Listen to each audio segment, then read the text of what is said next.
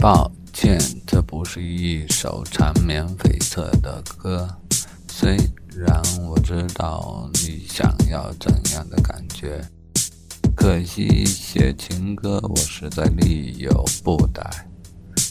别看我外表斯文，内心却是糙汉子。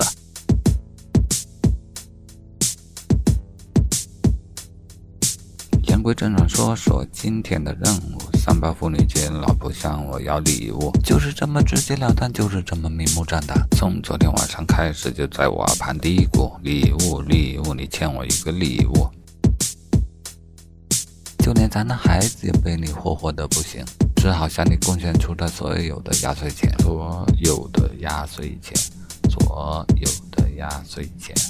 看着孩子一脸依依不舍、楚楚可怜，纵然平时心肠的人也不免良心发现，良心发现，良心发现。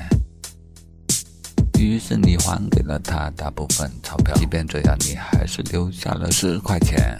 我的家庭地位比孩子远低，这次的任务绝不能有侥幸心理，侥幸心理，侥幸心理。虽然怪都绞尽脑汁砸锅卖铁，也要确保礼物保质保量交付给你，交付给你，交付给你。可是这疫情期间我到哪里买东西？现在上京东、淘宝肯定已经来不及。话说回来，这家里哪样不是共同财产？用你东西送给你，未免有些太大胆。想来想去，能送的只有我的灵感。三八节写首歌也算情意满满。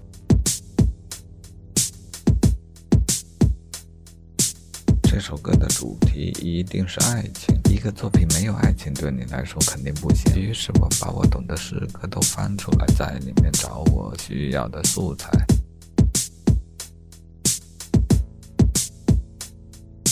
首先想到春暖花开，喂马劈柴，可又记得你说过这太直白，没有文采，没有文采。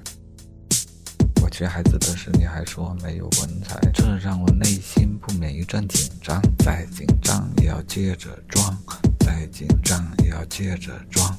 要不咱试试古诗怎么样？山无人，天地合，所谓伊人在水一方。